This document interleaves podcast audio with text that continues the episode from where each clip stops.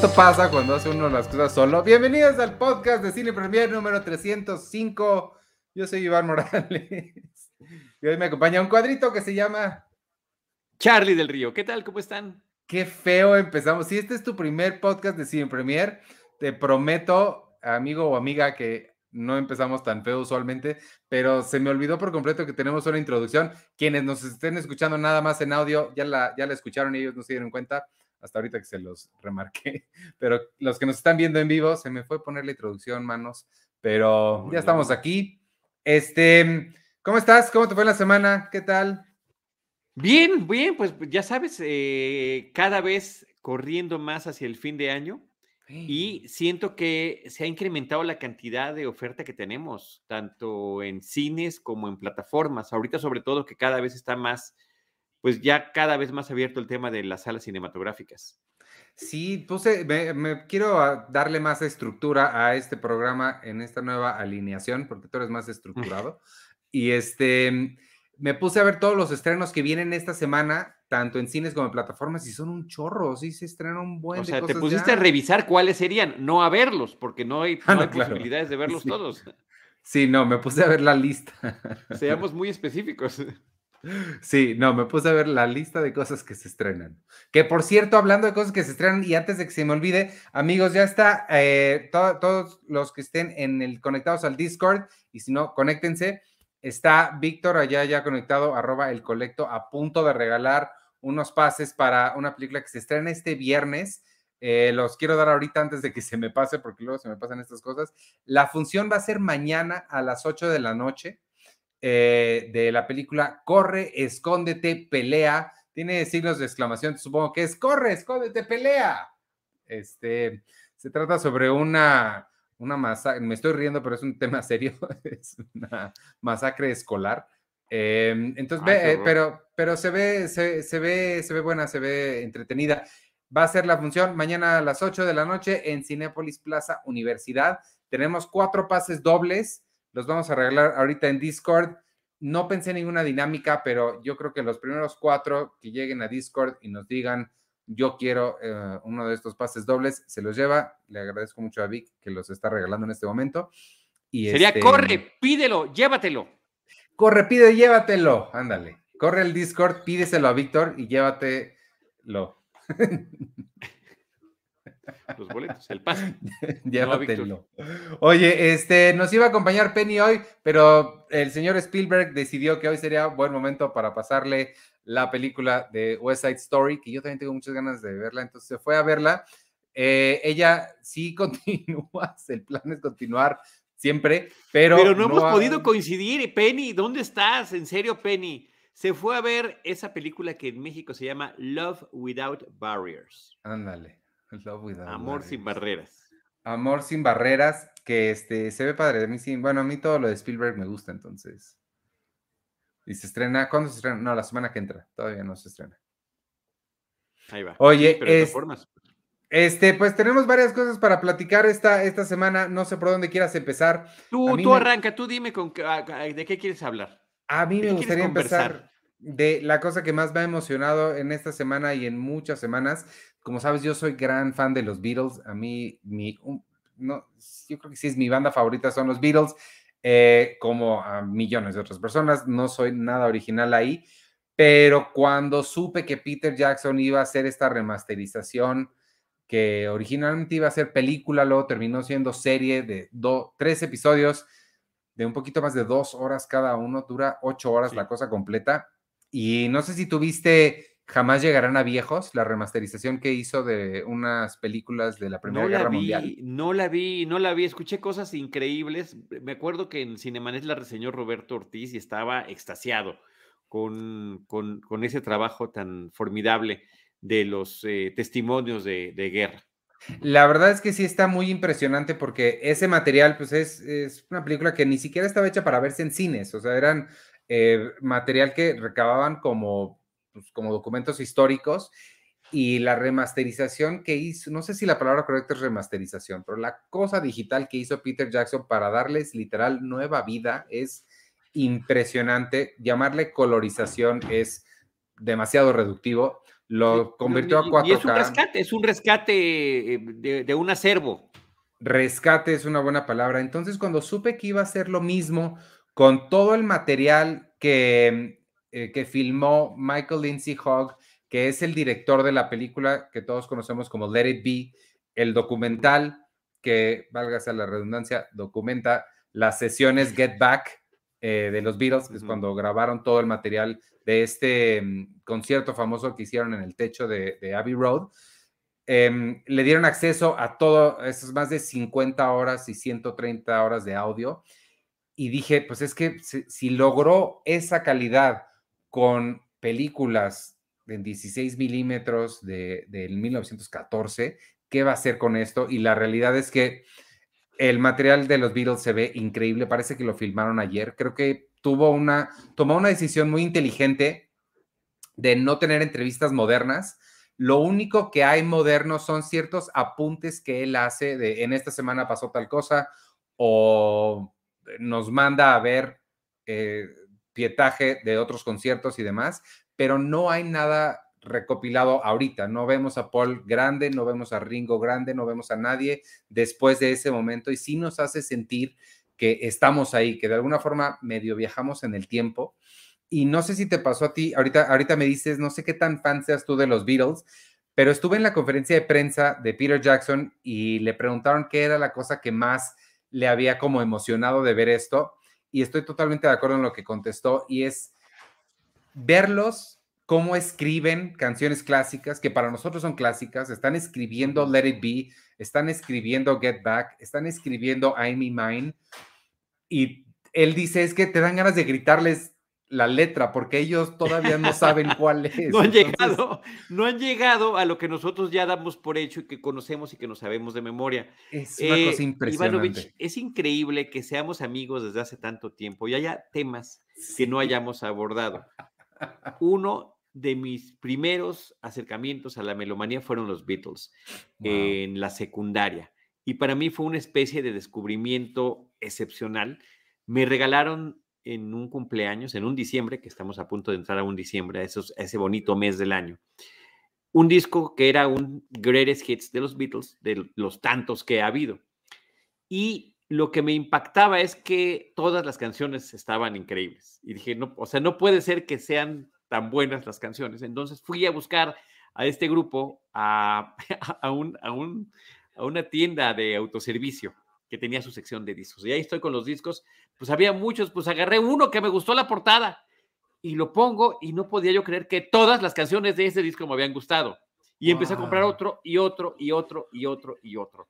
Y eh, por supuesto que también ayudó mucho el tema de eh, escuchar las letras, escribirlas para eh, practicar el inglés. No, no, o sea, por donde lo quieras ver, tengo una pasión por los Beatles muy grandes. Es el, em, eh, cuando, salió, cuando salieron los CDs, cometí una tontería terrible que fue, no me fue venderlos. sí, los vendí. Estaba yo muy emocionado con los CDs y bueno, ya eso ya no se pudo recuperar, pero tengo toda toda la discografía de los Beatles en CD completitititita. Oye, antes de, pero antes de que, de que sigas, dices que sí, sí tienes mucha razón, hay muchos huecos en nuestra relación que no han sido llenados de cosas como muy fundamentales, tienes mucha razón, sí. pero eso dice dos cosas diametralmente diferentes al mismo tiempo. Por un lado dice que sí hay que no somos tan buenos amigos. No. No. que no, no son ah, tan buenos amigos. No, no, no, habla mucho de nuestras personalidades, que porque tú como yo somos y como Peter Jackson, según nos contó en la conferencia de prensa, somos muy unidimensionales. Las cosas que nos gustan, nos gustan en serio. Entonces, pues nada más hablamos de cine y televisión.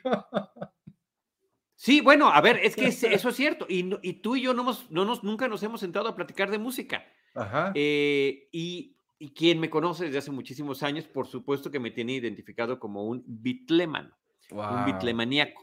Pues yo también. Este, sí, no, mucho gusto. No, pero hazle, no, así. Así. Ah. No, la otra, la otra. Una, dos, ah, listo. Oye, eh, bueno, regresando a Get Back, pues a mí me pareció una No he terminado de verlo, porque lo estoy viendo así como con mucho detenimiento y estoy sorprendido. Eh, igual que tú, de la calidad del rescate del material. Eh, se ve increíble. No todas las tomas se ven igual, se ve que hay unas que estaban más o menos eh, iluminadas con mejor o menor calidad, pero eh, la combinación del rescate del audio, las referencias que te va poniendo, que ninguna, eh, hay que decirlo, tú lo estabas mencionando, pero son textos, únicamente te pone el texto, ¿quién agarró el micrófono? Es fulanito tal que se encarga de hacer tal cosa. ¿De quién están hablando? Están hablando de esto. Si te pasan, de, si de repente se ponen a cantar una canción de las, de las viejitas o de las clásicas de ellos, te ponen algún fragmento de algún concierto. Eh, o si están, que eso fue también parte muy interesante de, de ver su proceso creativo, pues no nada más tratando de componer, sino tocando canciones de otros músicos a quienes ellos admiran. Y creo que eso también es, es muy revelador y es muy interesante. Y podría parecer, porque leí varios comentarios de que está aburrido, y objetivamente, objetivamente yo creo que sí. Nada más que cuando te pones a ver quiénes son estos cuatro individuos. Claro. Lo que significan para el mundo de la música y de la influencia tan enorme que tuvieron y que han seguido teniendo por ya más, mucho más de, medio siglo, pues por supuesto que es impactante ver cómo es, trabajan juntos, de qué manera se comportan y sobre todo en cierta etapa de su trayectoria que ya estaba apuntando justamente hacia el final de su relación profesional. Pero es hipnótico para mí estar viendo esos momentos. Hipnótico que John Lennon llegue, sí, que John Lennon llegue tarde, que eh, Paul pues trate de ser el que los empiece a organizar porque ya no tenían, ya no tenían a Brian Epstein, entonces ya no había quien los estuviera arreando, la forma en la que Ringo siempre trataba de adaptarse a lo que estaban haciendo y estar inmediatamente listo, aunque pues, se ve, yo lo quiero muchísimo, pero se ve que efectivamente en términos creativos era el que quizá menos aportaba, pero que se acoplaba de una manera increíblemente funcional, los pequeños eh, conflictos que podían tener en algún momento, eh, pero sobre todo este asunto de que de repente empiezan a, agarrar la guitarra o el bajo o el piano y empiezan como a jugar y de repente y, y empiezas a escuchar como poco a poco empieza a salir esa canción, esa melodía, esa rola que tú ya tienes perfectamente bien identificado y que quisiera seguirla cantando y decirle, oye, efectivamente, como tú gritarle, ahorita si le paras y le gritas algo más,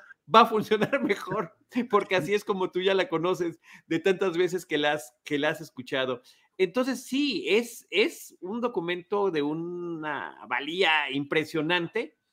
Eh, incluso con todo el antecedente que te da, porque sí hay un pequeño momento clásico de documental que te van pasando por sus épocas, desde que este, John Lennon hizo The Quarrymen y se juntó con Paul y luego llegó, va llegando George, están sus épocas, hasta llegar a este momento de enero de 1969, cuando estaban eh, filmando en un estudio de cine el material que ellos usarían para un programa televisivo y que son horas y horas y horas y horas de audio y de material. Entonces, el, el, hecho de que te pongas, como tú también ya lo mencionaste, Ivanovich, como un espectador, como si estuvieras en la silla al lado de Yoko Ono.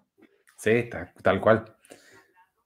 Y por cierto, que Yoko Ono, si hubiera pasado eso en este 2021, esa misma sesión, estaría ya con el celular este, abriendo aplicaciones, porque de repente la vemos leyendo el periódico, está en las noticias, de repente la vemos leyendo una revista, pues ya pasó a Twitter, de repente la vemos abriendo cartas, cartas, sobres, está checando su mail. Entonces, a mí, a, a, mí hubo muchas cosas que me impresionaron mucho. Eso que estás diciendo de que están jugando y tocando y de repente lo que, lo que hacen es escribir un clásico. Se me hace, me, me, me vuela la cabeza como alguien de por sí la gente que escribe música me parece mágica. Creo que la, crear música es la forma más, arte de más alta de crear arte. Y que en un juego tonto salga un clásico, no, o sea, mi cabeza no puede procesar eso. Y la otra es esto que dices de Yoko Ono, que em, creo que todo el, la leyenda, todo lo, lo, lo que se sabe de estas sesiones de Get Back y por lo que medio quisimos, y es que es una interpretación que nosotros le metemos a Let It Be, pero si ves el, el, documental Let It Be, todas las connotaciones de que no se llevan, de que se pelean, de que se odian, realmente, o sea, sí están, pero no están tan claras si lo empiezas a ver en contexto. Y aquí lo que nos permite Peter Jackson es ver el contexto y realmente no se llevaban mal todavía. Un año después sería cuando se separarían. Estamos viendo a los Beatles, ellos anunciaron su separación en mayo del 70, los estamos viendo en enero del 69. Y sí, hay un momento en el que George Harrison se para y les dice, ¿saben que Ya me voy, dejo la banda, bye. Sí hay estos conflictos, pero si lo piensas, realmente son naturales para cuatro personas que están juntos todo el tiempo, que tienen 26 años y, este, y que tienen pues todos egos muy grandes. Y la cosa con Yoko Ono es que pues nadie tenía un solo problema con ella, están jugando con ella, de repente se ponen a hacer cosas, o sea, y, incluso Paul hace un chiste, no sé si ya llegaste a eso, Paul dice, va a ser muy chistoso si en 50 años alguien dice, ah, los Beatles se, deshicieron por culpa de Yoko Ono, tal cual lo dice. Pues eh, no ha sido tan chistoso como él pensaba. Sí, bueno, y, claro, también ellos mismos lo van diciendo. Eh, había mm, situaciones que los habían separado, llevaban año y medio de, conflictos. Ellos, ellos mismos lo empiezan a describir. Eh, y el paso, pues, de esa fama impresionante que habían vivido, las reacciones que tuvieron en los conciertos, su decisión de no hacer conciertos, de trabajar en estudio, en fin, creo que todo está allí y lo que vale la pena es verlo, es disfrutarlo, es, pero sí pensar que se van a sentar a relajar, a ver cómo están creando música estos cuatro individuos, eh, haciendo, como, como hemos reiterado, clásicos que nosotros tenemos plena y absolutamente bien identificados. Es un, es un gran documento, es un gran documento que me pareció muy impresionante. Yo los vi, a mí me adelantaron los episodios como una semana, cuatro o cinco días antes, em, pero no los vi de una sentada. ¿Sabes cómo me sentía como cuando, no sé si te tocó ver Big Brother, no sé si veías Big Brother, que prendías la tele, ahí estaban esos cuates y te ibas hacer otra cosa, regresabas y ahí seguían? o como las Olimpiadas, o como estos eventos que duran para siempre, o el Teletón, y que te vas, vienes y siempre está, así es como vi el documental, como que me sentaba, veía media hora y luego continuaba con mi día y luego regresaba, porque es justo eso, es, es no, como no tiene una trama, es nada más verlos a ellos en claro, Claro, claro. Ya. Pues muy bien, pues ahí está, The Beatles Get Back, está disponible ya en Disney Plus, dirigida por Peter Jackson, y este, se las se les recomiendo. Oye, este, ¿tú, viste una que, yo no vi, pero que dicen que está muy chistosa, inadvertidamente. ¿La casa de Gucci? Ajá. House of Gucci. Es, es, una cosa muy, muy peculiar, es una cosa muy extraña. Es una película de Ridley Scott. Ridley Scott, para mí, es uno de los hombres a quien más eh, debo agradecer eh, parte muy importante de mi cinefilia. Nada más entre las cosas que yo tengo entre mis películas favoritas de todos, de todos, de todos los tiempos. Él hizo dos, que son Alien en 1979 y Blade Runner en 1982, dos películas de ciencia ficción. Su trayectoria ha sido larguísima. Él viene de hacer eh, comerciales y de hacer videoclips y eh, por, esa, por esos antecedentes su estilo siempre ha sido impecable en términos de fotografía, de diseño de producción, de cuidado de la imagen, de cuidado de la edición.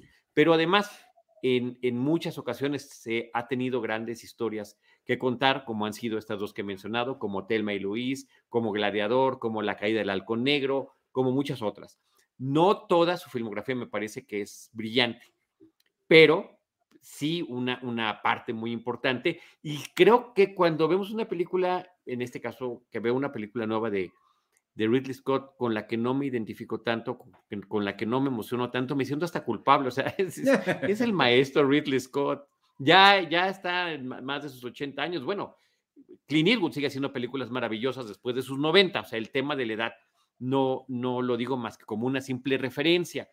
Pero em, pues me pasó algo muy chistoso. Primero que nada, yo no sé eh, nada sobre el tema de la moda. O sea, Gucci me suena, por supuesto, como una marca de caché importante, internacional. Ahora que vi la película me di cuenta de qué tanto lo era. Pero nada más por escuchar el título, yo dije, bueno, seguramente de lo que se va a tratar la película es algo así como lo que vimos en el documental de Get Back. ¿Cuál es el proceso creativo detrás de alguien, detrás del mundo de la moda? ¿Cómo diseñan, cómo hacen, cómo comercializan, en qué momento fue su breakthrough, cómo surgió? Y no tiene nada que ver con eso, porque cuando empieza la película, el imperio eh, como, como comercio y como posicionamiento de moda eh, de Gucci ya tenía décadas de haber existido. Estamos ante una marca que llevaba eh, tres generaciones de la familia Gucci, que desde Gucci o Gucci, que es el fundador, es el abuelo del personaje que interpreta Adam, Driver, Adam Driver, que es Mauricio Gucci, y lo que nos está presentando eh, este señor Ridley Scott es la debacle de la casa Gucci, de esta familia, en términos de su eh, intervención con este, insisto en la palabra, emporio de la moda. De eso trata la película. Está basada en un libro que hizo una periodista que durante más de 15 años estuvo metida eh, cubriendo todas las marcas famosas de Italia y que pues empezó a enterarse de las historias y empezó a investigar y a recopilar información. Tardó dos años en hacer el libro y sobre ese libro está basada la película. Un libro que es una investigación se convierte en una película de ficción, eh, una dramatización eh, sobre este asunto. Entonces la película tiene así como un reparto muy, muy interesante. Adam Driver parece que está, puede estar hasta en tres películas simultáneamente en cartelera. Sí. Y en todas me parece que lo hace increíblemente bien. Es, es eh, me parece sorprendente su talento. Lady Gaga, que independientemente de su pues alter ego en el mundo de la música y como celebridad al máximo, cuando ha participado y tú, tú fuiste testigo también de una película en la que protagonizó que te gusta muchísimo, como también logra encontrar su propio brillo. Al Pacino, más consolidado no puede estar, al igual que Jeremy Irons y Jared Leto, que es eh, pues, parte de lo que ha tratado de hacer, es ser camaleónico a través de sus interpretaciones, a través de subir de peso o bajar de peso para tal o cual personaje, o en este caso, con una gran cantidad de, maquillaje que está francamente irreconocible, totalmente irreconocible. ¿Viste, eh, perdón, ¿viste de casualidad eh, Halston, la serie de... Sí la vi, sí la vi. Eh, digamos que esa era mi referencia. Yo pensé que iba a haber algo como Halston en el caso de Gucci. Y no fue así en absoluto, porque Halston me parece que es genial. Curiosamente, Halston, que también es sobre diseño de moda, que ocurre prácticamente los principales hechos en las mismas décadas que nos están contando la debacle de la casa de Gucci, 70s y 80, posiblemente hasta en algún momento se han de haber cruzado en el estudio 54 sin problema. O sea, no, no, podríamos hacer ese crossover y nadie diría, ¿cómo crees? No, pues sí, sin problema, sin problema eso, eso pudo haber sucedido. Pero en el caso de Halston, eh, donde abundan más sobre su psicología, esos flashbacks hacia su infancia, porque le gustaban los temas florales, que era con la que hacía feliz a la mamá y él lo termina proyectando hacia los diseños que tenía y después ver cómo la fama se le sube a la cabeza y empiezan los excesos y la droga y demás, que finalmente pues también es, pero ahí es toda la historia, es de su ascenso, su caída, su muerte. Eh, gran miniserie, me encantó, me parece que está, está sensacional. Yo la recomendé mucho en su momento cuando, cuando la vi por primera vez. Y pues pensé que algo así iba a ser, y esto no. Lo, de lo que trata es de un junior saso, Mauricio Gucci, tercera generación, del emporio únicamente disfrutando de eh, eh, los ingresos, de la fama, de la familia, del dinero y, eh, y, la película parte a partir de que conoce a esta mujer que se llama Patricia. Él es Maurizio y ella es Patricia, son con Z sus nombres, son italianos. Y ella, desde que escucha cuál es su apellido, pues enseguida se apunta para, para enamorarlo, para seducirlo, para acercarse a él y pues logra su propósito. Esto, todo esto es histórico, o sea, no estoy echando ningún spoiler, pero de qué manera el que ella haya entrado a la familia sin que la familia lo quisiera, porque el papá, que es el que interpreta a Jeremy Irons, termina retirándole el habla al hijo, ¿no? Y cómo va a funcionar la sed de fama, de renombre y, por supuesto, de situación económica de Patricia, cómo termina afectando a Mauricio y a todo el entorno y qué va a pasar con eso más adelante. Es una película que habla sobre el, el, deseo de ser reconocido, sobre la ambición económica, totalmente sobre los excesos. Una trama que podría ser de telenovela, sin lugar a dudas. O sea, tienes todos los elementos eh, básicos de una telenovela de traición, eh, amoríos y demás. Dice Madame este que, si, que, si no hubiera quedado mejor como temporada 4 American Crime Story, las de, este, ¿cómo se llama? Ryan Murphy, ¿se llama? Sí, posiblemente, posiblemente. Y, creo que podrían hacer, podrían hacer muchas cosas. También ha dicho mucha gente, pues hubiera estado igual mejor como miniserie. Tal vez, ¿no? Halston le funcionó muy bien ese formato de miniserie. El caso es que eh, todo está bien, eh, la recreación de la época ah, está lleno de rolas que te van marcando muy reconocibles para ver cada momento histórico que vas pasando, pero aquí está el pero tan extraño. Pero, pues todos son, eh, ah, Salma Hayek también está en la película. Salvo Salma Hayek, de los principales personajes, todos ellos se supone que son personajes italianos que están hablando en inglés. Hemos visto mm. cualquier cantidad de películas donde se supone que están en Egipto o en, el, o en la antigua Roma o en México, y si son películas hollywoodenses con actores que hablan inglés, pues están en inglés y tú dices, bueno, pues se supone que están hablando español, egipcio, ruso, lo que tú quieras. El tema aquí es que están hablando en inglés con acento italiano. Sí. Y esa parte me, me, me crea un rompimiento. A mí me taladraba la cabeza escuchar eso porque pareciera que estábamos escuchando italoamericanos en Estados Unidos, claro. como ver los sopranos o como algunos momentos del padrino, pero ya en un tono pues muy exagerado que se presta al, están a una rayita de convertirse en sketch de Saturday Night Live. Creo que esa es la parte que a mí me, hizo muchísimo ruido y además entre estos seis histriones contando a Salma, pues hay una diversidad de, cómo, cómo lo están aproximando. Por ejemplo, al Pacino y Jared Leto están en el exceso absoluto. Mamma mía, what are you doing? Eh, he's just a bambino. Y en el caso de Adam Driver y de Jeremy Irons, son como más moderados, pero sí las en el tonito. Come on, eh, papa, come here, talk to me. Y curiosamente, a Salma, que toda su vida, eh, de su trayectoria, en el cine extranjero, en el cine fuera de México, en el cine hablado en inglés, pues se le ha escuchado su acento mexicano. Aquí le hace una pequeña variación para que parezca italiano, pero le sale más natural porque para ella es un, efectivamente sigue siendo un segundo idioma. Entonces, y, en el caso de, de, Lady Gaga, ¿no? que es como la que queda en medio entre esos acentos, pues lo que la termina salvando, y también Adam Driver, que son, que funcionan muy bien, eh, la forma en la que manejan a sus personajes y su histrionismo salvo este ruidito, te digo, que es como un traqueteo así constante, de, un golpeteo eh, de, ese, de ese estilo. Pero pues fuera de eso, la verdad que una película de dos horas 37 minutos de duración. Ay. Eh, sí. pues dices, sí se te va como agua porque estás absorto en todo esto que está sucediendo. La película tiene un, estilo circular. Vemos a Mauricio Gucci subiendo las escaleras de su oficina. Alguien lo llama, voltea y entonces flashback. Y ya toda la película es este flashback que te va llevando por su historia. Por, eh, eh, y, claro, a través de su tío, Jeremy Irons, su tío, y su papá, este, o sea, Aldo y Rodolfo Gucci, eh, es que vamos conociendo, pues que él es el junior, que ni siquiera sabía cómo se manejaba el negocio, que todo venía del abuelo, el manejo del cuero y cómo se fueron metiendo en distintos mercados globalmente, hasta que de repente, pues ellos mismos ya no podían mantener sus estilos de vida ni eh, hacer eh, redituable la marca que había creado el abuelo. Todo lo que decías sonaba interesante y la podría ver, a ver qué tal los excesos, hasta que dijiste que duraba dos horas y media. Dos horas treinta y siete. La, puedo ver dos horas y media. cuando la tenga aquí en un streaming y le pueda parar, irme a hacer mi vida y regresar, ahí la, la veré. Bueno, pues continúa en cines, vela, solo en cines. Ahí está, House of Gucci, de el señor Ridley Scott.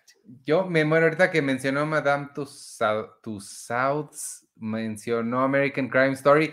Ya quiero que se estrene aquí eh, Impeachment, que es la última, porque ya la vi, la quiero platicar. Nada más que, que la estrene aquí alguien, porque está bien para la historia de Mónica Lewinsky y, el señor este que, que la maltrató muy feo y siguió siendo presidente y nadie le hizo Un señor llamado Bill Clinton. Ajá. Está bien buena. Este, pues vámonos entonces, si quieres con el, si te parece y, lo apruebas, eh, con el, con lo que me gusta llamarle el plato fuerte de la noche, ¿te parece? Sí, nada más déjame nada más eh, un pequeño dato que me parece importante. El libro sobre el, que está, sobre el que está basada la película de Ridley Scott se llama The House of Gucci, una historia sensacional de asesinato, locura, glamour y avaricia.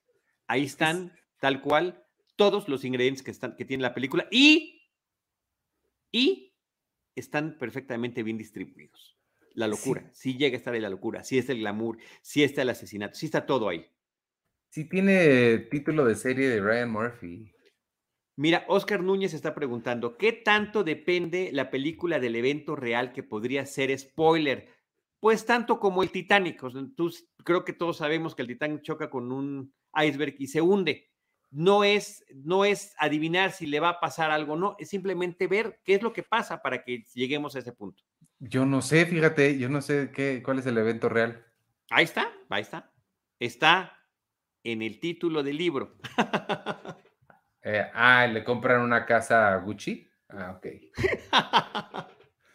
Muy bien. ¿Viste? Eh, perdón, en el, subtítulo del libro.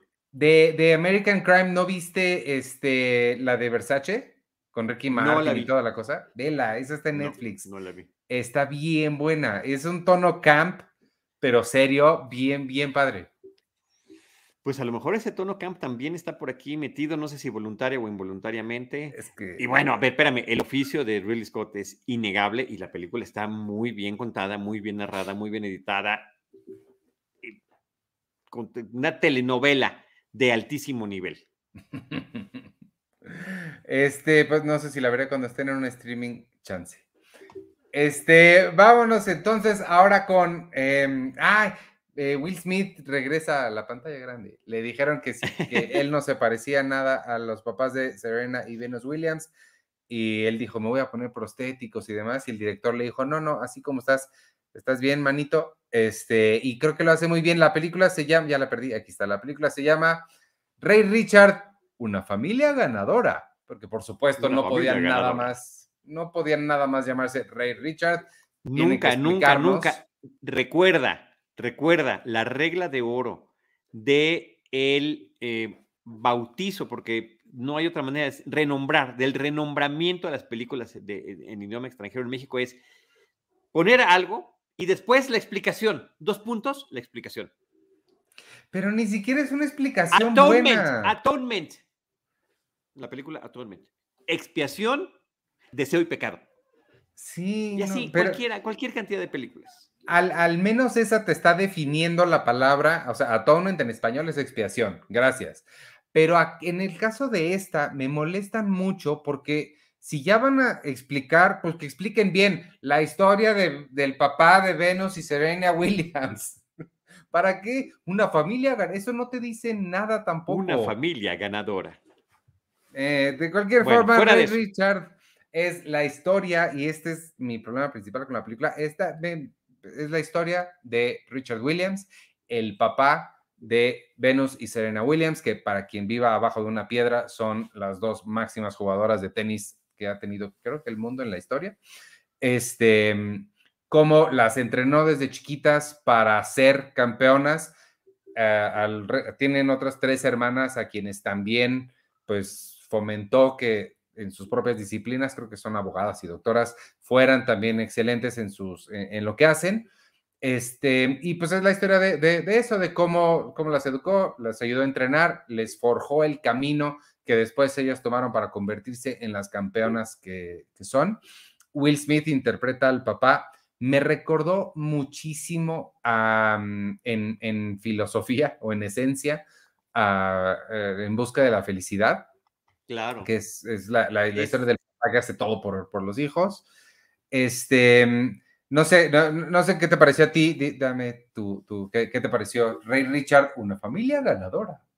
Una familia ganadora. Mira, este, me parece que es una película correcta, me parece que es una película interesante por el tema que está abordando, me parece que es una película que, digo, grandes, otra vez, grandes actores, grandes histriones están ahí en la película. Además de Will Smith, John Berthal, a mí me parece que ese es un tipo que hay que seguirle echando el ojo. O sea, yo lo vi por primera vez en, esta serie de The Walking Dead, que además se lo ejecutan en, muy al inicio de las temporadas. Y, eh, y, después ha hecho una serie de personajes muy interesantes y ha aparecido, pues, como coprotagónico, protagónico con el de Punisher, ¿no? Que viene como un spin-off de The Daredevil de la serie que está increíble, pero en muchas otras participaciones. Ford contra Ferrari, por ahí también está. justamente salía Yacoca y muchas, muchas otras cosas.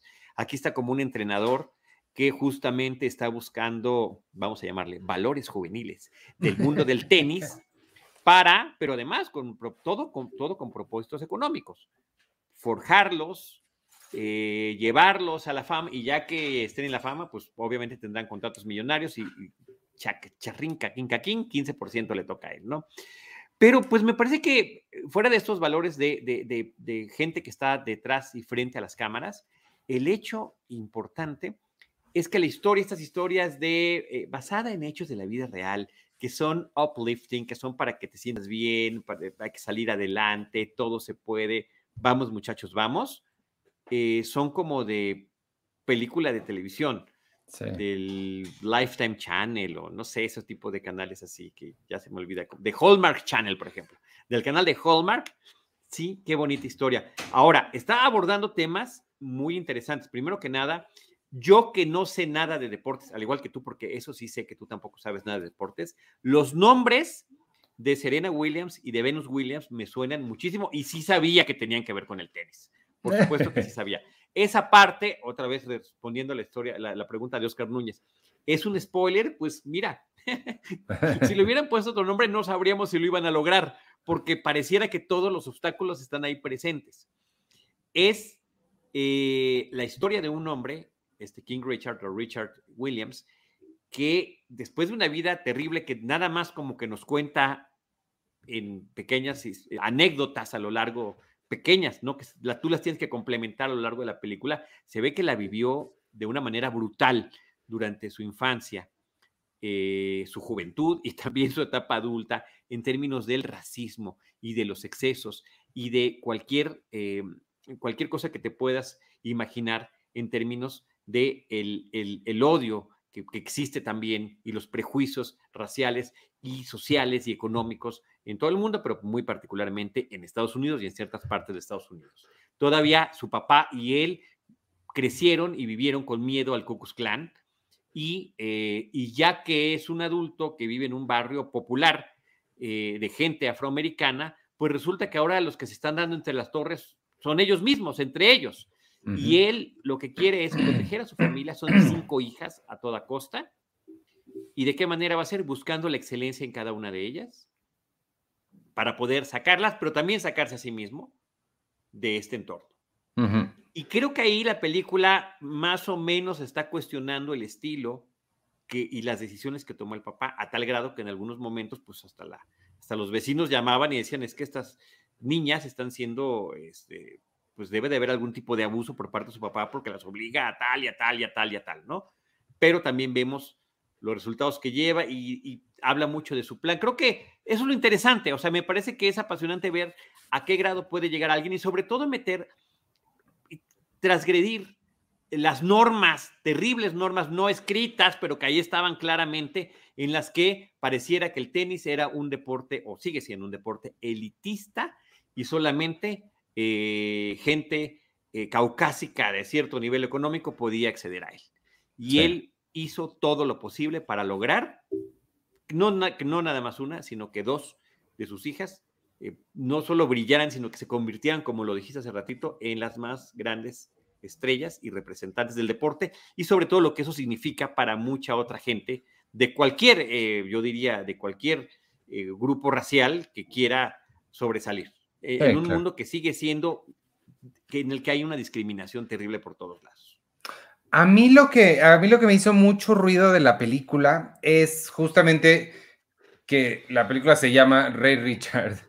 Em, creo que es no le me parece un poquito problemático que la historia de Venus y Serena Williams, que son dos mujeres que han triunfado por méritos propios, esté contada no que ellas no sean los personajes principales de su propia historia.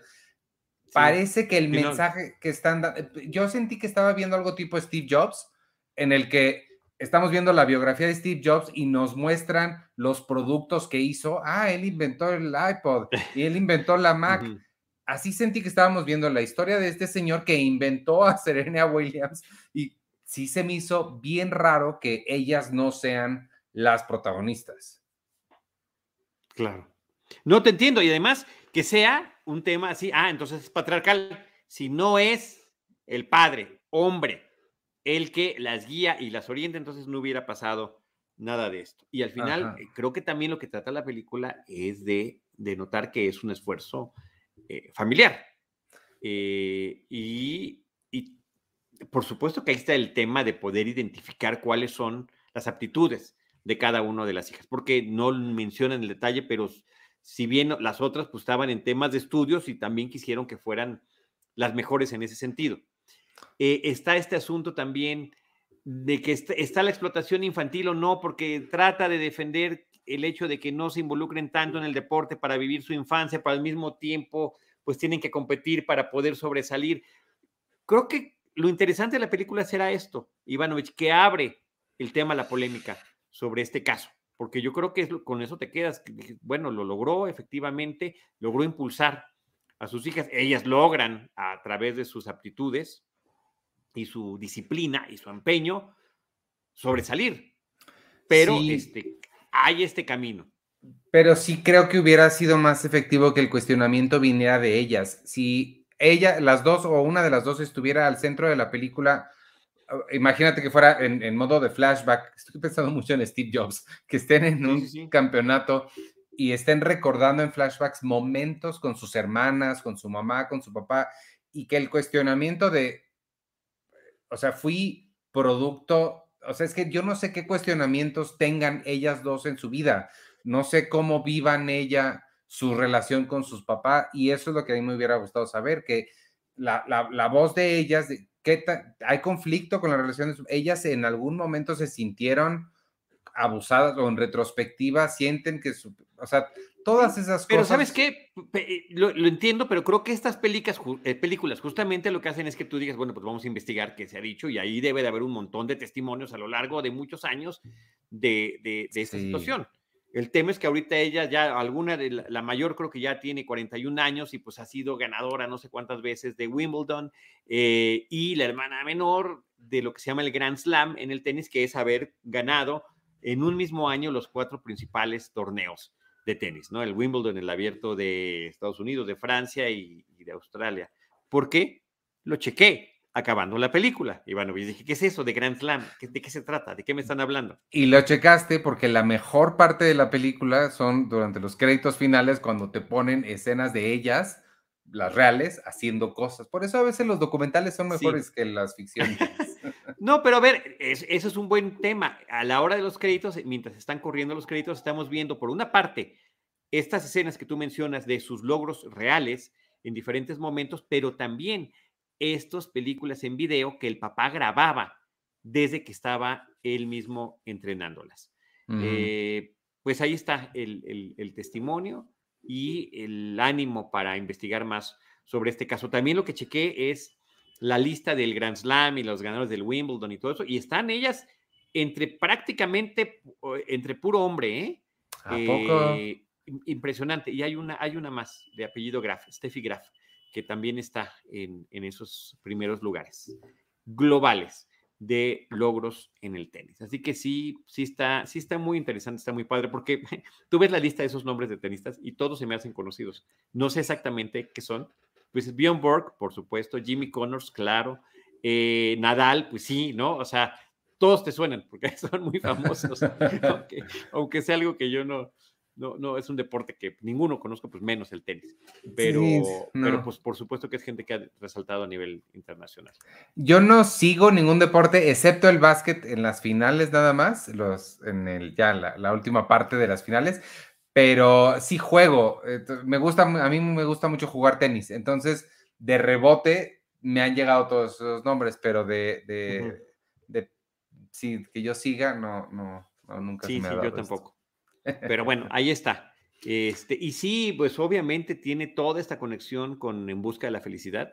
Sí. Eh, o sea, podrían ser películas para una tarde de, ver el maratón de Will Smith en su etapa de padre, protector, de, eh, en, situaciones extremas, de, desfavorables social y económicamente. Pero también están sus películas donde em, el tema del deporte es importante. Él interpretó a Mohamed Ali, por ejemplo. Entonces, creo que sí son temas que le, que le interesan a él, como pues ya sabes que es actor, es productor y él selecciona también con muchísimo cuidado cada uno de los, eh, de los temas que va abordando a lo largo de su trayectoria. Eh, también acuérdate que está ese que se llamó La verdad oculta, esta película sobre los, ah, golpes en el, fútbol americano. Sí. Eh, concussion, que justamente pues, es el título, la contusión, ¿no? El golpe, eh, que, que, llevó a que ya no hubiera ese tipo de contactos eh, directos a la cabeza en el fútbol americano profesional. No he visto ni esa ni la de Mohamed Ali, que es de Michael Mann, ¿no? Sí.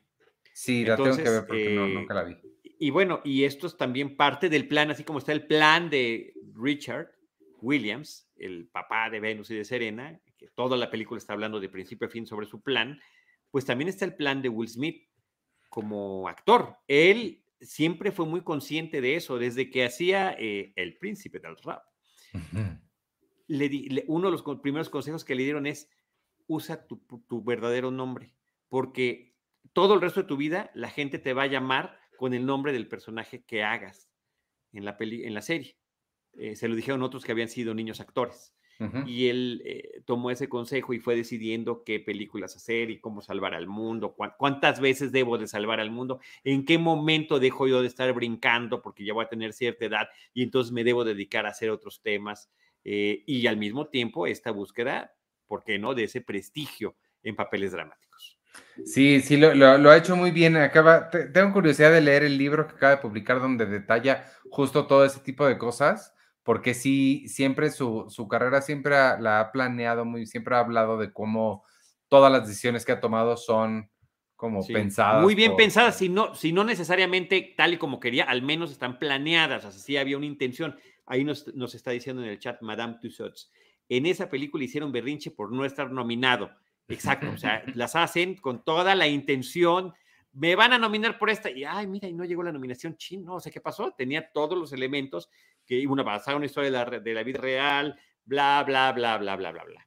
Y bueno, y, estaba el tema este, en el caso de King Richard, que decías que no está la caracterización, pero sí él en sus manerismos, la, la, la, esa mirada triste, terrible que pone, cuando siempre lo hemos visto como muy entrón en otro tipo de personajes. Sí. Entonces sí, pero sí le echó ganitas, pues.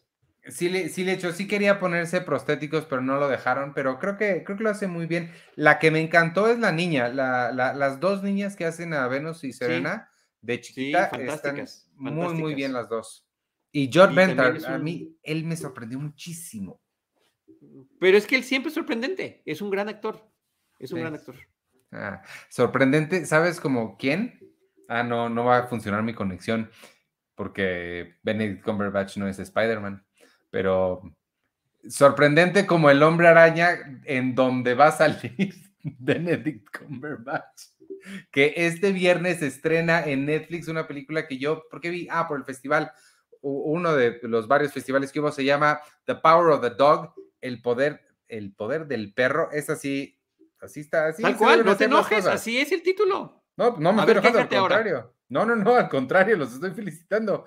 Así debe ser, las cosas se llama The Power of the Dog y en español se llama... O se pudo haber llamado El poder del perro, dos puntos, más rabioso que nunca. Uno, le hubieran puesto una historia en la pradera o una cosa así, un, drama en la pradera. Eh, Benedict Cumberbatch interpreta a un tipo espantoso eh, que le hace la vida de cuadritos a Kirsten Dunst, que tiene la osadía de enamorarse de Jesse Plemons, que es hermano de Benedict Cumberbatch, en que es como a principios de 1900, ¿será? 1925 se supone que está eh, ubicada la película. 1925. Es dirigida por Jane Campion. Eh, Jane Campion es una directora que a mí me gusta mucho. Es el director, eh, dirigió obviamente el, la, el pianista, el, la, ¿cómo se llama? ¿El piano? La pianista. Al piano, el piano. sí, es que también hay otra que es la pianista, pero esa es otra, con, con otros toques y otros. Sí, por, eso me, confundí. El piano, que ella es la primera mujer en haber ganado la Palma de Oro en Cannes, este, tiene una serie con Elizabeth Moss increíble que se llama Top of the Lake. Si nunca la han visto, nunca la has visto, Charlie, vela. Top of the Lake es bien padre. Y esta película, este, me gustó, sobre todo, mira, te voy a decir la verdad, me gustó mucho porque es la antipelícula moderna em, con los mismos actores de las películas modernas, excepto Jesse Plemons, que, que Jesse Plemons también me parece increíble y me gustan mucho las decisiones que toma. Pero... Es otro John Bernthal. Es otro John Bernthal. O sea, están haciendo unas actuaciones increíbles película tras película y siempre está como que no terminan de ser tan reconocidos ni tan reconocibles. Sí, totalmente, totalmente. Este, pero pues está Benedict Cumberbatch, que es Doctor eh, Strange, está la otra niña que sale en Spider-Man, pero aquí están realmente haciendo lo que hacen, que es actuar. Y es una película pausada, es es una película tranquila, es una película de muchas intenciones y atmósferas. Me recordó un poquito al Hilo Fantasma de Paul Thomas Anderson. Em, es un poco más dinámica que esa, pero eh, espérense, no, no, no, se las voy a spoilear, no te la voy a spoilear, Charlie, para cuando la, veas. El, el, final tiene, es, eh, es un twist, pero no es un twist Shyamalan de, ah, estaba, no, es un twist tan cerebral, tan pensado, tan elegante, que está, está bien, bien, bien, bien buena la película. Sí es un tipo de cine diferente, no hay explosiones, nadie grita y nadie corre y la cámara no se mueve frenéticamente, pero vale mucho la pena si les gusta este si les gusta eh, eh, el, tipo de cosas que estoy describiendo, se estrena en Netflix, entonces está fácil que la vean. Sí, se estrena en Netflix, pero está ahorita en salas cinematográficas. ¿A poco sí está en salas? Sí, sí está en salas, están en algunas salas. Ah, no supe eso. Entonces, pues, pues está la opción de pues, también verla en la pantalla grande, quien quiera animarse, y si no, pues ya en, unos días más en la plataforma de Netflix. Sí, el primero de diciembre, que ya es mañana, ¿no? Pasado mañana. Pasado mañana. este, y tú sí tienes, y tú tuviste otra que eh, es así, es este, muy movidita.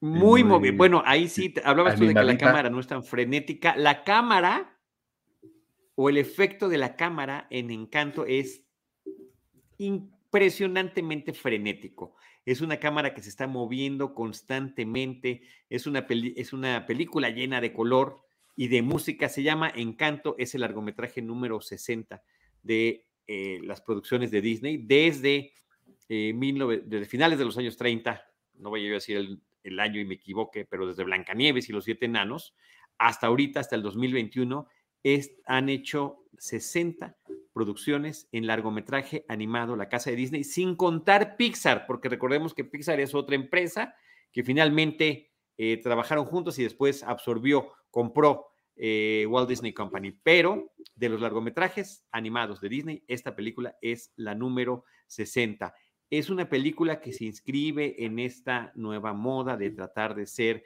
como mucho más sensible en términos de la representación que se está haciendo de distintos países a través de las películas de Disney. Entonces, pues hay supuestamente todo un estudio que se hizo, visitas a Colombia para rescatar el espíritu de las tradiciones de la gastronomía, de el estilo de personajes que deberían de retratar. Lin Manuel Miranda, que ha trabajado con Disney, que hizo para mí de sus mejores trabajos el soundtrack de Moana, las canciones de Moana, que a mí la película es la, mi película favorita de los años recientes de Disney. Me encanta Moana. Creo que no sabía que él escribió la música.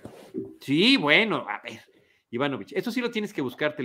Ya la viste, ¿verdad? Sí, sí la viste. Sí, sí. Ok, sí sabes que sale Dwayne Johnson de Rock y que él es Maui. Sí logró que The Rock cantara y que cantara muy bien y que además la canción sea de los momentos más divertidos de la película, You Are Welcome. Y por ahí está, y lo pueden encontrar con un clicazo en YouTube, en la sesión de grabación de Dwayne Johnson cantando su personaje de Maui, la canción eh, You're Welcome, con Lin Manuel Miranda dirigiéndolo. Es un verdadero deleite, enorme. Todo esto lo comento porque a partir de esa experiencia con Disney, Lin Manuel se, comprometió a hacer más cosas con ellos y finalmente eh, se integra con este proyecto de, de, de Cocolombia, como lo han eh, pues, llamado, rebautizado en redes sociales, este, a Encanto, ¿no? Porque aparentemente, pues, podría parecer otro estilo de, como hicieron poco con el tema del Día de Muertos mexicano, ¿no? Este, este tipo de aproximaciones. Y también Lin Manuel eh, se fue a Colombia y rescató estilos de música y todas las voces de la película también, pues la mayoría son de, de, gente que, es de, de, ascendencia colombiana o colombiana, como pues ni más ni menos que John Leguizamo, entre otros, ¿no? Entonces, Oye, espera, eh, perdón. O, eh, Wilmer Valderrama, por ejemplo, ¿no? El de That 70 Show. Él no es, yo pensé que era venezolano él. Em, ah, si, si la veo en español, aquí en México, ¿los acentos son colombianos o neutral? Es que yo fui a la función de prensa. Ah, ¿estaba en inglés? Este, estaba, estaba en inglés, sí. Ok. digo, estaba en español, o sea, yo la vi toda en español. Ah, y, los acentos eran, ¿hablaban pues como colombianos? Pues sí, se supone que colombianos. Es que yo, eh, perdón, no sé identificar bien.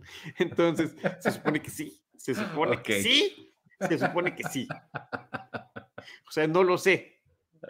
Como no sé, por eso de verdad, y lo digo eh, reconociendo mi, mi, mi, ignorancia absoluta, no lo sé, a mí me gustaría que alguna amistad colombiana me dijera, oye, efectivamente, creo que sí nos está representando, o decir de plano, tal vez no, yo siento que hay muchas cosas que sí nos resultan universales a el pueblo latinoamericano, porque ciertamente tenemos, y tú qué has vivido, tú has vivido en Sudamérica, y has vivido en Estados Unidos, ya has vivido en México, ya has vivido en Australia, o sea, creo que tú más que nadie podrías reconocer este justamente que hay muchas cosas que nos conectan, tendremos nuestras eh, diferencias muy claras y que nosotros podemos considerar muy específicas, y tampoco pensar que somos todos mexicanos o latinoamericanos a partir de la frontera del Río Bravo de Estados Unidos, pero también hay muchas otras cosas que nos unen y yo creo que es, son muy reconocibles todas esas. Claro. Bueno, la película va de un pequeño poblado en Colombia donde hay una casa mágica,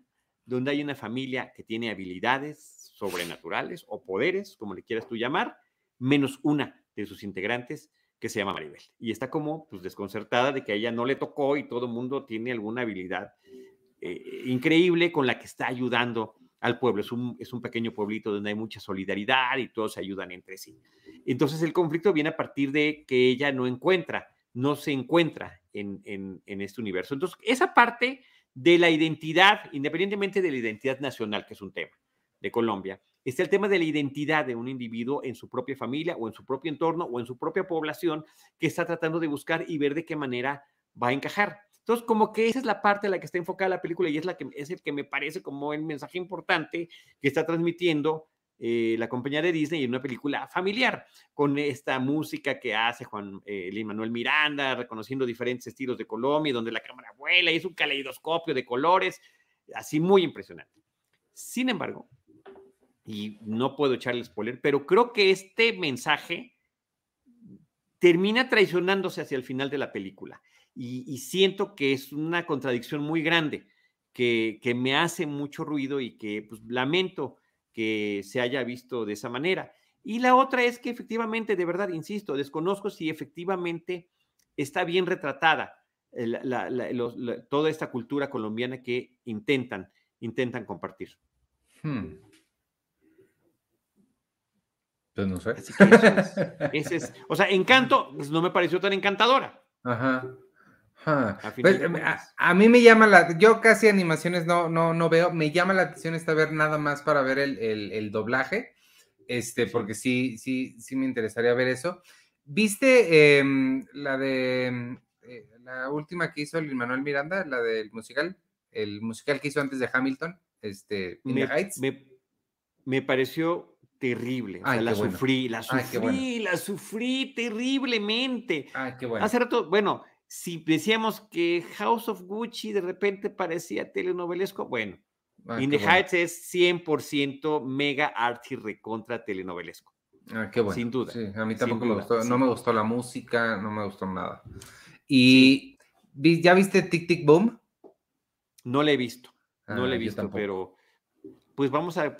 Ya también alguien nos preguntó por ahí, este, Alberto López, entonces para ver si la próxima semana platicamos de eso. Yo creo que sí, sí es importante retomarla, sobre todo por toda esta presencia que ha tenido. A ver, Manuel me parece que es un tipo talentosísimo, increíble, y pues tendrá sus altibajos, ¿no? Pero, pero ahí está esta, esta película que me parece que, es interesante ver, ver cómo está esta de Tic Tic Boom. Pero bueno, nada más para finalizar con el tema de encanto. La otra parte que me pareció excesiva, innecesaria y que no termina de conectar muy bien es que pareciera que tiene un montón de guiños, referencias o francamente auto, auto este, sabotaje, ¿no?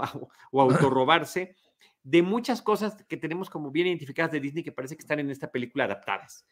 Por ejemplo, este, la casa, te decía yo que es mágica porque tiene como vida propia, pues pareciera el castillo de la Bella y la Bestia. Este personaje que ah. hay una de las hermanas que es muy fornida y pues prácticamente te hacen una secuencia pues que te recuerda a Hércules de Disney. Y de repente tal situación parece que es Ratatouille y tal otra parece que es Blancanieves y así como que tiene como muy insistente en ese tema de estar dando cosas que ya les funcionaron y vamos a meter esto porque es de nosotros. Ah, eso ya no me encantó.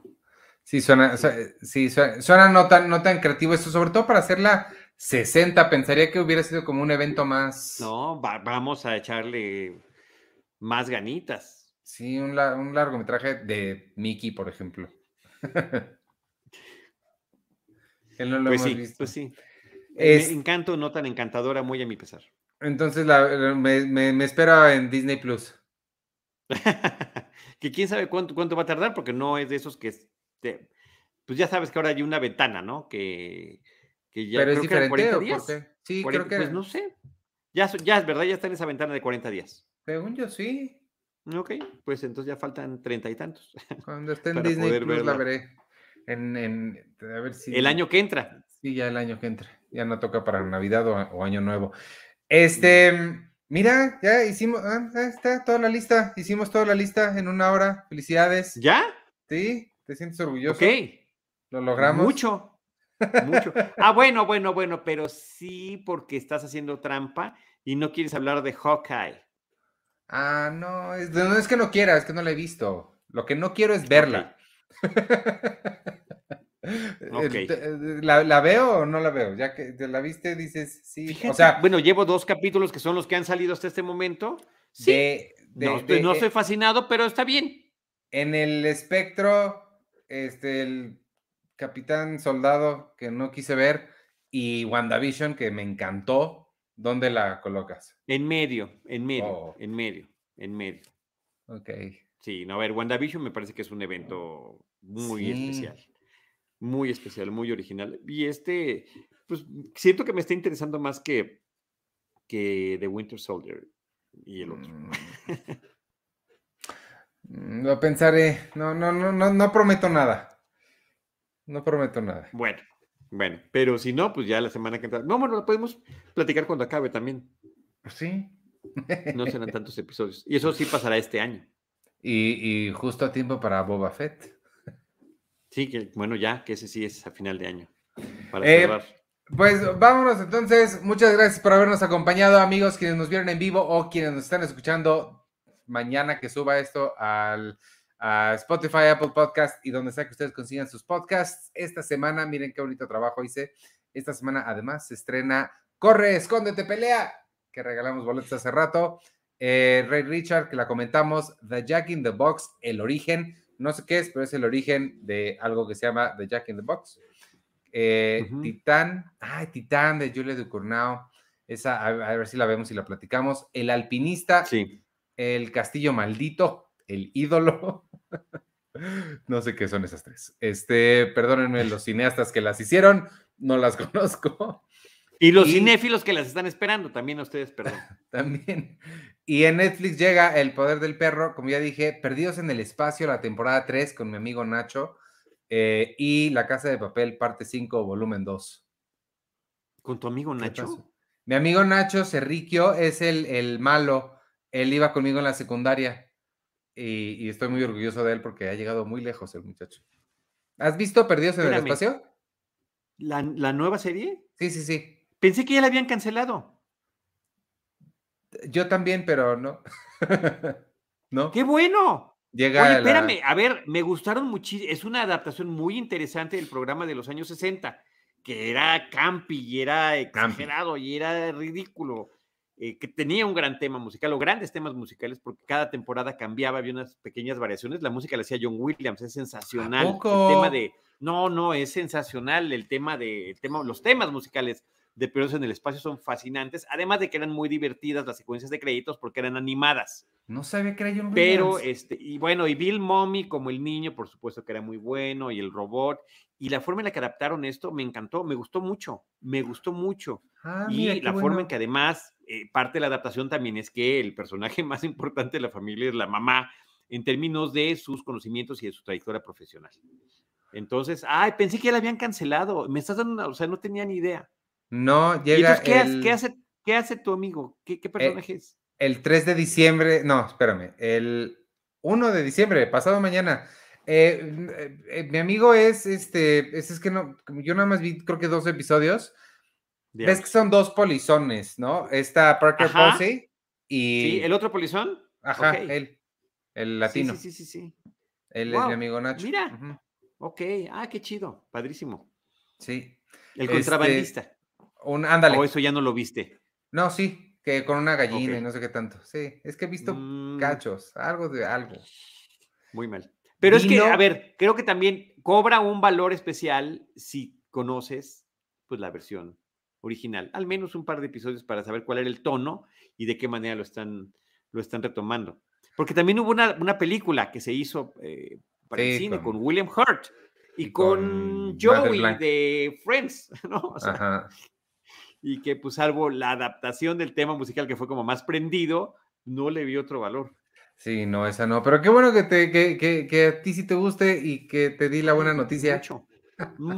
Bueno, qué bárbaro, qué lunes, qué lunes este.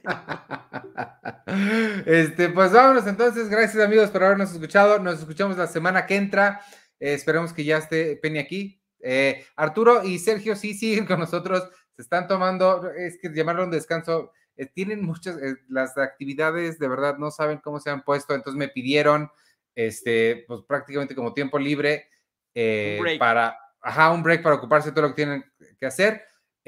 Por eso ya está Charlie aquí de forma, esperemos que permanente y para siempre, lo, como lo más seguido que se pueda, lo más seguido que se pueda, claro que sí. Don't forget you're here forever. Este, le vamos a poner así. Esperemos que Penny pueda estar la semana que entra, pero igual les mandamos saludos a todo el mundo. Yo soy Iván Morales y me pueden seguir en arroba Iván Morales y en todas las redes sociales de Cine Premier, arroba Cine Premier con la E al final. Y nos vemos al ratito en Seinfeld, un episodio a la vez. Este jueves toca James Bond, una, episodio, una misión a la vez. Y, y ya despídete tú. Sí, al, Servicio Secreto de Su Majestad nos toca este jueves para platicar con Carlos Gómez Iniesta y con la producción de Jaime Rosales. Así que va a estar bueno. Y al ratito a las 9.30, Seinfeld, un episodio a la vez. ¿Qué episodio nos toca? The Week Master. Ese va a estar muy bueno, Ivanovich. Eh, se los recomiendo. Yo soy Charlie del Río, me pueden seguir como arroba Charlie del Río, Charlie del Río Cine y Series en Facebook. Gracias. Bye.